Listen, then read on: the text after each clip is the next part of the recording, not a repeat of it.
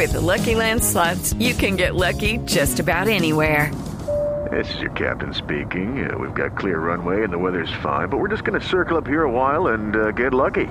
No, no, nothing like that. It's just these cash prizes add up quick. So I suggest you sit back, keep your tray table upright, and start getting lucky. Play for free at LuckyLandSlots.com. Are you feeling lucky? No purchase necessary. Void where prohibited by law. 18 plus terms and conditions apply. See website for details. 6.53 minutos, concejal de Bogotá, Carlos Carrillo. Buenos días, concejal. Muy buenos días, Ricardo. Un saludo para usted y para todos los oyentes de Blue Radio. ¿Por qué ustedes están molestos con la decisión de la alcaldesa Claudia López de haber emitido el plan de ordenamiento territorial para la ciudad vía decreto?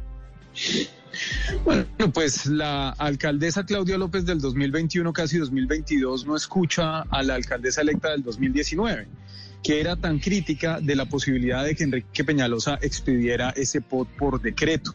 Yo creo que aquí es claro que la alcaldesa, una alcaldesa que además ya va acercándose al 60% de desfavorabilidad, no tiene la legitimidad política para decretar el futuro de la ciudad. Pero aquí hay algo que es muy importante subrayar y es qué es ese plan de ordenamiento territorial y cómo esa decisión de la alcaldesa afecta a los ciudadanos de Bogotá. Ese plan de ordenamiento territorial al que yo me opuse con pies y manos es un manual para demoler la ciudad, es un manual para expropiar en Bogotá. Y lo que busca es, pues básicamente, echar abajo las casas que hay en Bogotá para construir edificios con fachadas de palitos. Es un gravísimo error político de parte de la alcaldesa y a mí realmente me sorprende, pues, cómo la alcaldesa comete esta torpeza política y a quién está beneficiando con esta decisión. Porque fíjese usted, los gremios en este momento están bastante molestos por la incertidumbre jurídica que esto crea.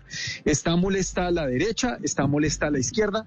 Los únicos que medio se lo celebran y eso son los aliados de la alcaldesa, porque incluso fíjese usted que concejales aliados de la alcaldesa le han exigido que no lo haga. El Consejo Territorial de Planeación le ha pedido que no lo haga. Camacol le ha pedido que no lo haga.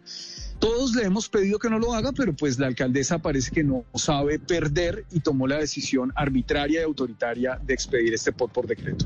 Sí.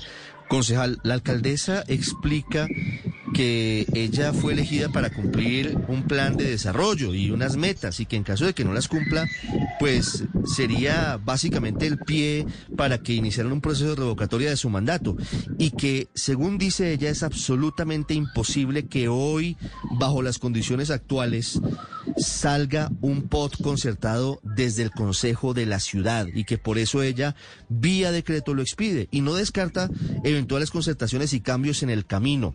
¿Usted cree que eso está pasando, que hoy es imposible sacar por consenso un POT para Bogotá? Vea, yo voy a ser muy sincero. El Consejo de Bogotá es una corporación venal, es una corporación que tiene precio, siempre lo ha tenido.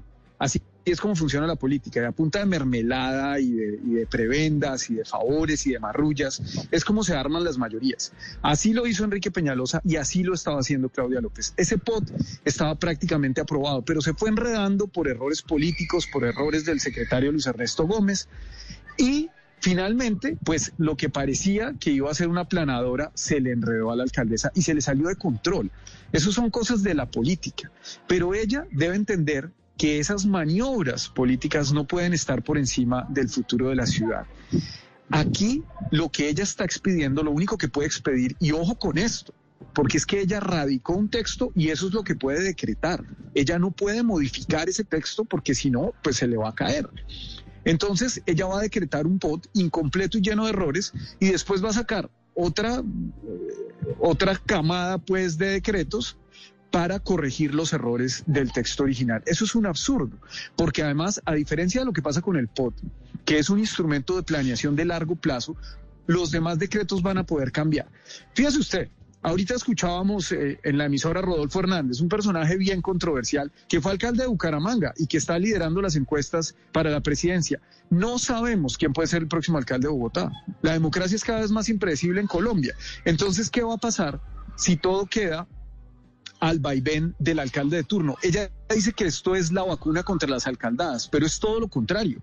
Lo que hace ella es justamente abrir la puerta para las alcaldadas, porque muchas de las cosas que deberían estar seguras y concertadas en el POT van a ser modificadas por decretos posteriores. Entonces, fíjese usted, el artículo 384 del POT prohíbe, ojo con esto, prohíbe que en Bogotá se construyan estudios, los prohíbe por completo. No puede haber un apartamento de una alcoba o, de un solo espacio por el error del POT. Y eso es lo que está decretando. Es absolutamente increíble que teniendo dos años más de gobierno, pues la señora no sea capaz de volverlo a traer al Consejo por miedo de perder nuevamente. Concejal Carrillo, usted habla de inestabilidad jurídica y a propósito de eso trae a colación a futuros alcaldes de, la ciudad. ¿Qué implicaciones tiene esto, digamos, un POT decretado de esta manera eh, eh, para la ciudad, para los futuros alcaldes de Bogotá? Pues a mí me preocupa muchísimo porque, por ejemplo, las cosas que queden al vaivén de los decretos posteriores van a poder cambiar. Ella dice que se compromete con los recicladores, pero a los recicladores no les da ninguna seguridad, porque si Peñalosa vuelve a ganar, pues eso es una posibilidad, seguramente esta campaña presidencial es la precampaña de Peñalosa a la alcaldía nuevamente en el 23, pues podría derogar ese decreto y todos los demás que salgan. En este momento no tenemos claridad de nada. Yo recibí ayer de parte de la Secretaría de Planeación el texto decretado. Es en lo que se ve el mismo que radicó, porque de, otra manera pues se caería eh, en los próximos meses.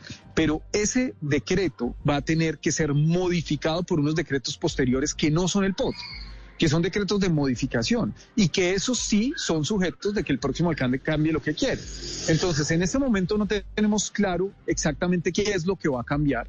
Hay cosas que no puede cambiar, pero, pero lo que sí va a generar es una enorme incertidumbre jurídica porque además tengan ustedes la absoluta seguridad de que no solamente nosotros, sino muchos otros sectores van a demandar ese decreto 555 que expidió la señora alcaldesa ayer en medio de las fiestas navideñas para que el, escándalo que genere pues se apague pronto.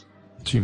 Concejal, en su criterio, eh, la alcaldesa tiene las facultades para expedir el POT, toda vez que el POT nunca se discutió. Pues vea, las facultades legales las tiene porque el Consejo no se pronunció en un sentido u otro. En el Consejo, el POT estaba a punto de hundirse. Durante la última semana, el POT básicamente estaba hundido, pero no se pudo votar porque llegaron unas recusaciones que francamente parecían hechas en alguna oficina de un funcionario. el detalle que tenían esas recusaciones, sí, dígame. Por lo mismo, no se, pudo votar, no se pudo votar, y corríjame si estoy equivocado, porque es que nunca se discutió por las recusaciones. ¿Ustedes pues, discutieron en algún momento el texto del, del, del, proyecto? Yo he leído ese texto cinco veces, cada uno de los, de los borradores que llegó. O sea, algunos concejales hemos dado una discusión de fondo sobre ese documento que le digo es una chapuza es un documento mediocre, es un documento, la alcaldesa dice que cuál afán si hubo 10 años de concertación. Aquí no hubo 10 años de concertación, aquí hubo 7 meses de trabajo, la alcaldesa echó a la secretaria de Planeación, a la señora Adriana Córdoba, puso a María Mercedes Jaramillo y María Mercedes Jaramillo tuvo 7 meses para hacer un POT, un POT sin participación ciudadana, un POT donde se mangoneó al Consejo Territorial de Planeación, al CTPD, para no tener un concepto negativo porque los consejeros querían un concepto negativo. Y los aliados de la alcaldesa en el CTPD mangonearon para que ese concepto no fuera negativo. Fue un concepto tibio, un concepto que ni sí, ni no, ni en el sentido contrario. Entonces nosotros discutimos el POT, lo estudiamos. Yo por lo menos tenía más de 65 proposiciones de modificaciones de fondo, modificaciones que no iban a ser aprobadas, y ojo con esto porque esto es muy importante dejárselo claro a los ciudadanos, y es que una modificación propuesta por el Consejo no puede ni siquiera discutirse sin el aval de la Administración. Entonces, que la señora alcaldesa nos quiera echar a nosotros la culpa de los errores de su POT, pues sí, y francamente me parece el colmo del cinismo. Las 7 de la mañana, dos minutos. Concejal Carrillo, muchas gracias y un feliz año.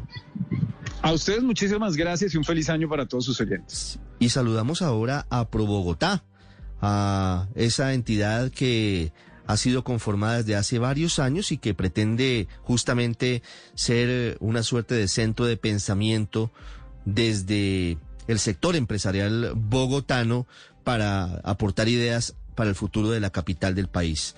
Doctora María Carolina Castillo, buenos días. Buenos días, Ricardo, y a todos que nos están oyendo a través de la radio.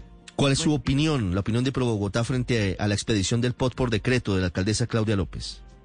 Con profunda eh, preocupación, eh, pues recibimos la noticia de que Bogotá pierde o perdió la posibilidad de lograr un ordenamiento de su territorio urbano consensuado, donde las voces de los ciudadanos formaran parte estructural de la toma de decisiones. Eh, y es un plan que al ser adoptado por decreto desconoce las 37 mil observaciones que se hicieron a lo largo de su proceso de discusión y de participación. Es un plan de ordenamiento territorial que contiene errores técnicos profundos, los cuales fueron incorporados hoy en las normas que rigen la ciudad de Bogotá y que genera una profunda incertidumbre jurídica, porque el día de ayer nos señalaron que, aunque el plan de ordenamiento tiene hierros, lo adoptan que serán corregidos con posterioridad. Así que vemos con gran desilusión la adopción por decreto del plan de ordenamiento territorial de Bogotá. ¿Cuáles son las principales preocupaciones de Pro Bogotá. ¿Es posible modificar el POT luego de expedido, como dice la alcaldesa? No, nosotros no hemos encontrado eh, el soporte normativo y jurídico para el trámite que la señora alcaldesa propone y es a partir de la adopción del texto que fue radicado ante el Consejo y que efectivamente el análisis jurídico eh, obligaba a que se adoptara ese texto en el, en el evento en que, como lo hizo la señora alcaldesa, se decidiera expedir por decreto, tendría que ser el texto radicado, porque así lo ha dicho el Consejo de Estado en su sala de consulta de servicio civil y posteriormente el Tribunal Administrativo de Cundinamarca. Eh, lo que no advertimos es cómo ese, el texto del, del es un texto que tiene contenido material de un acuerdo, porque es una norma que dice la Constitución y la ley debe ser adoptada por los consejos municipales. Eh, y, y aquí me tomo un minuto, Ricardo, para decir, ¿y por qué dice que deben ser los consejos municipales? Porque los planes de ordenamiento territorial deben recoger la mirada de la totalidad del conjunto de voces políticas, sociales que están presentes en la ciudad donde rigen. Por eso, eh, tratar de ver el POT como un instrumento de la política de momento, como un instrumento que prolongue una mirada de gobierno de turno, es tal vez el error más grande que vemos o advertimos en las, en las manifestaciones de la alcaldesa el día de ayer. El plan de ordenamiento rige la ciudad mínimo por 12 años y en ese orden de ideas no es de un alcalde ni es una mirada de gobierno. Eh, entonces, nos preocupa la incertidumbre jurídica y nos preocupa que no es claro el camino para modificar por vía de un decreto posterior del alcalde con fuerza material de decreto una norma que eh, debe ser adoptada por acuerdo. Eh, por ponerle un ejemplo de los que traía ayer la alcaldesa, en materia de bodegas, si el texto del POD define unos metros mínimos que deben tener las bodegas para hacer el reciclaje, no vemos cómo un decreto posterior pueda cambiar ese metraje. Sí. With the Lucky Land slots, you can get lucky just about anywhere. This is your captain speaking. Uh, we've got clear runway and the weather's fine, but we're just going to circle up here a while and uh, get lucky. No, no, nothing like that. It's just these cash prizes add up quick. So I suggest you sit back, keep your tray table upright, and start getting lucky. Play for free at LuckyLandSlots.com. Are you feeling lucky? No purchase necessary. Void where prohibited by law. 18 plus terms and conditions apply. See website for details. Doctora Castillo, en la práctica para la gente, ¿cuál sería la diferencia entre un POT consensuado que saliera del Consejo de Bogotá y un POT emitido por decreto? Porque la gente está un poquito perdida y dice, bueno, ¿y, y esto en qué, en qué me afecta? muy pertinente la pregunta. Lo primero es que casi la más voces que vimos en el conjunto de la sociedad en el trámite del proyecto de ordenamiento territorial tenían que ver con el uso de sus viviendas, con qué se iba a poder hacer en el entorno barrial, con qué, vecinos voy a tener. Mis vecinos van a ser eh, establecimientos de actividad nocturna, mis vecinos van a ser industrias medianas y pequeñas, mis vecinos van a ser residentes como lo soy yo. Y por eso es tan importante consensuar el ordenamiento, porque a partir de una conversación diáfana con los ciudadanos, lo que puede hacer el gobierno en su momento es entender mucho mejor la dinámica de la sociedad y proponer una norma que la recoja de menor de mejor manera. Entonces, lo que advertimos es que va a haber una incertidumbre enorme sobre lo que va a pasar, no solo en, en, las medidas o en las decisiones que tiene que tomar el gobierno, sino el ciudadano frente a su inmueble, a su patrimonio más importante. Y dos, una gran incremento de los conflictos sociales, porque no regular bien los usos del suelo lo que genera es que en la práctica eso se vea en los problemas de vecinos.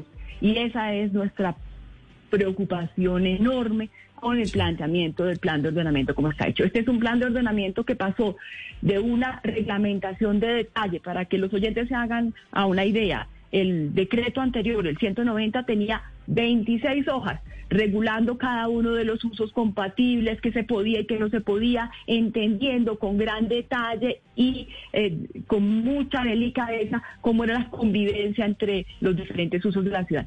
Y este planteamiento actual lo resume a tres hojas agregando y sobresimplificando los usos en una ciudad de 8 millones de personas con unas complejidades y diversidades enormes, que lo que advertimos va a generar gran conflictualidad sin fortalecer la institucionalidad del control urbano. Esto es de las autoridades que garantizan que efectivamente los usos que estamos planteando se cumplan. Doctora Castillo, la alcaldesa Claudia López dice que hay molestia entre los constructores con este plan de ordenamiento territorial porque ella aumenta el tamaño mínimo de los espacios para habitación, de los apartamentos. Dice que eso no les conviene a los constructores porque no van a permitirse construcciones más pequeñas de las que estaban previstas inicialmente y que los constructores querían unos apartamentos más pequeños. Ella argumenta que eso es indigno para los bogotanos y por eso en el POT hay unas eh, estructuras y unas normas diferentes. ¿Cuál es su posición frente, frente a ese punto en particular? Las, las preocupaciones de los constructores, sé que no es su gremio, pero es uno de los puntos importantes de las divergencias en torno al POT. Varias cosas. La primera, desde el análisis técnico que se ha venido haciendo desde, desde Pro Bogotá, nuestra preocupación y como lo plantea la señora alcaldesa, vemos que está partiendo de un supuesto que no es verdad. Eh, a los constructores no les molestan las cargas en sí mismas, ni les molesta el tamaño de las habitaciones en sí mismas, de las, de las viviendas en sí mismos. Lo que les eh, le han señalado a la alcaldesa y en algunas de esas sesiones incluso tuvimos la oportunidad de acompañarlos, es que no responde a la realidad económica de la ciudad y de lo que es posible hacer o no hacer en Bogotá. Y aquí no es si me gustan más o menos cargas, esa no es la discusión. Hoy Bogotá tiene las cargas como están eh, planteadas en la ley, como la ley las faculta para hacerlas. Eh, y, y, y, el sector constructor está de acuerdo con las cargas y paga cargas y es eficiente en el pago de esas cargas, que al final son los, en las porciones de suelo o la infraestructura que está obligado el desarrollo eh, urbano a dejarle a la ciudad, porque así lo plantea la Constitución y así está desarrollado en la ley. En, en las cargas, digamos, eh, no es la discusión, no es si deben o no haber cargas. Aquí la discusión es cuando esas cargas son tan elevadas que impiden que se dé el desarrollo urbano. Entonces, eh, mm, nos engolosinamos tanto con las cargas que el efecto es un efecto no deseado y es que al final no se vaya a desarrollar la vivienda de interés social en Bogotá. Y esa es la preocupación que hemos expresado todos los que hemos analizado el plan de ordenamiento territorial. Debe haber un balance entre lo que el mercado y el instrumento financiero permite hacer y las cargas que yo le genero para eh, desarrollarlo. ¿Cuál es el efecto? Uno, que los constructores en vez de desarrollar la vivienda, que es lo que queremos, no la vayan a desarrollar, sino que la compensen en dinero Y ahí es responsabilidad del gobierno distrital hacer la vivienda. Y es mucho más ineficiente y no se generan las unidades habitacionales cuando es el Estado el que está a cargo de hacer la vivienda de interés social. Y lo otro es que es tan costoso hacer la vivienda de interés social en Bogotá que no se hace en Bogotá. Y entonces a las familias de menores ingresos, a las que más atención les debe brindar la ciudad, las estamos obligando a vivir a una distancia mayor en los municipios circunvecinos que tienen menos condiciones de capacidad para atender las necesidades de esas familias, donde no hay suficiente cobertura escolar, no hay suficientes cupos en materia de salud y la movilidad, que es nuestro gran dolor de cabeza, es mucho más crítica cuando en vez de vivir en Bosa o en Engativá, nos vamos a vivir a Chía o a Faca. Pero hablando de eso, doctora Castillo, de, de, la gestión del suelo, que es lo que les preocupa a ustedes, eso que usted viene narrando eh, se une además a la preocupación de ustedes y es que la construcción de las 589 mil viviendas sean insuficientes. ¿Esto qué provocaría? Más trancones, que se emigre hacia otras zonas, es decir, que hay una migración de bogotanos a zonas cercanas a, a la capital o cuál es la consecuencia? Tal vez este, este, es el aspecto que desde Bogotá más hemos advertido junto con el de movilidad y todo el tema, la propuesta de materia de transporte. Por supuesto que el plan de ordenamiento adoptado el día de ayer por decreto se quedó corto para habilitar el suelo que necesita los bogotanos y las familias bogotanas que se están constituyendo, que se van a constituir en los próximos 12 años o en los años de vigencia del SOT. Dice la ley que el soporte debe ser el del plan de ordenamiento, el del DANE, y lo que sucede es que el, el plan de ordenamiento solamente habilita suelo para 589 mil unidades habitacionales, no para el millón 67 mil que el DANE señala que se van a hacer. Y el efecto de esto ya lo vivimos y lo vivimos entre el 2013 y el 2015, fue una expulsión acelerada de familias bogotanas de menores ingresos que se van a vivir a los municipios de la sabana con unas consecuencias en su calidad de vida, en sus tiempos de desplazamiento, en el tiempo para el ocio, en el acceso a los servicios de ciudad. Son familias que se obligan a desplazarse en las precarias vías de conexión que tiene la ciudad con su entorno y con los municipios circunvecinos, pero que además se van a consolidar una expansión acelerada del suelo de la sabana de Bogotá, que dice eh, nuestro código ambiental hoy vigente, ley 99, que es un bien ambiental de importancia estratégica nacional. Y lo que estamos haciendo eh, por no tener una adecuada planificación de Bogotá es expulsando y generando presión sobre el suelo de la sabana que se va a turbourbanizar, dicen los técnicos, y es a tener una urbanización excesivamente acelerada en la cual no alcanza a llegar las, los servicios urbanos al tiempo que llegan las familias. Entonces llegarán primero las familias y posteriormente llegarán los colegios y los demás servicios. Y el otro efecto es que va a generar por el impacto que va a tener en el costo de la vivienda, por el impacto que va a tener en el costo del suelo, un incremento en la ocupación informal y la ocupación informal se da principalmente en los bienes ambientales, en nuestros cerros orientales, en las riberas de los ríos, en nuestros parques de bordes de ciudad. Entonces, no generar el suelo urbano formal no es un tema menor, porque sus impactos son negativos en la calidad de vida y en la condición ambiental de la ciudad a futuro. Desde Pro Bogotá, María Carolina Castillo, su directora. Doctora Castillo, muchas gracias y le deseo un feliz año. Lo mismo para ustedes. Muchísimas gracias, Ricardo. Que Lucky Land Casino asking people what's the weirdest place you've gotten lucky. Lucky? In line at the deli, I guess. Aha, in my dentist's office. More than once, actually. Do I have to say? Yes, you do. In the car before my kids' PTA meeting. Really? Yes. Excuse me, what's the weirdest place you've gotten lucky? I never win and tell. Well, there you have it. You can get lucky anywhere playing at LuckyLandSlots.com. Play for free right now. Are you feeling lucky? No purchase necessary. Void where prohibited by law. 18 plus. Terms and conditions apply. See website for details.